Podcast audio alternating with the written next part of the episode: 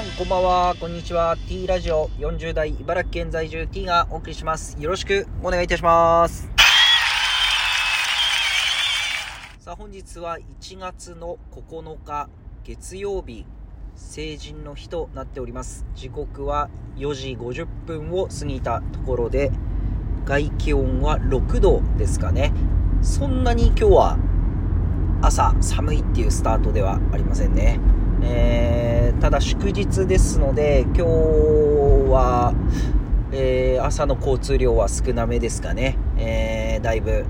えー落ち着いたというか、えー静かな朝を迎えております。皆様今日はお休みでしょうか？お仕事でしょうか？またいろいろこの3連休えまたお正月からのですね流れとして何かこう予定があるのかっていうところですけど、えーまあ、1月9日成人の日ってことで昨日ですね、えースーツを着た、えー青年また振袖を着た、えー女性が、えー成人の日また二十二十歳の集いとかですかね名前を変えてですね、えー集まっておりましたね、えー本当にこう初々しいなと。まあ、その中でこう一番こう印象に残ったのがピンクとか赤の髪の毛の色の子が多いなっていう感じで、まあ、この私たちの40代の頃は、まあ金髪っていうのがこう最大限の髪を染めるこの日本人が私たち日本に住みながら髪を染めるイコール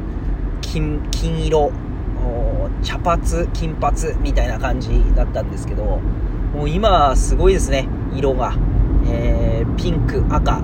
でまあそれが男の子も結構ピンクとかもいまして赤とかもいましてまあなんかもう見慣れてきましたね。まあ20年経って20年以上経って、まあ、世の中がもう茶髪金髪から赤やピンクをまあ、認めて、完璧に認めてるかって言ったらそんなことはないと思うんですけど、まあ、若干見な見慣れてきたに近いですかね。見慣れてきた世の中になってきたなと思います。えー、本当に、あの、いいっすね。若さって。えー若さっていいなって思います。昨日もいろんなところで各地で、えーこういう集いが行われましたっていうニュースが、あのー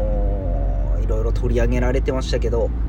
まあ、地域性がいろいろありますよね。あの、親に感謝を述べる集いがあったり、あとあるところでは、なんか神社かお寺でこうランウェイを作っていただいて、そこをこう、ファッションショーのように歩くっていう、えーそういったイベントも開催したり、あとは、22歳の集いっていうのをやって、22歳、集いじゃないですね、22歳。で、歳が祭りっていうので、まあ、これは22歳の方々が、まあ、コロナ禍で2年前成人式ができなかったということで、えー今回その22歳になる成人式ができなかったメンバーで集まって、えー成人式のような集いを行いましょうっていうことをやってた、えー地域もありました。でやっぱり実行委員8人ですかね。が本当にこのいろいろこう楽しませようとして150人が集まったってことですごい大成功だったんじゃないかなと思います。やっぱりこの企画するが側また参加する側もう私はこの成人の集いは成人式は参加する側だったんですけどこうなんかあまり面白くないなとか思ったんですけど本当に主催する側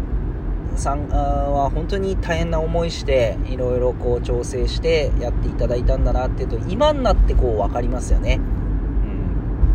うん、まあでも唯一今でもはちゃめちゃだなと思うのはあのビールを1本ずつ配られてみんなで乾杯しましょう乾杯って言ってその場でビールを飲むっていう今では絶対考えられない、えーことが起きましたね、えー車で行った方も多数いたと思うんですけどね、まあ、そういったのは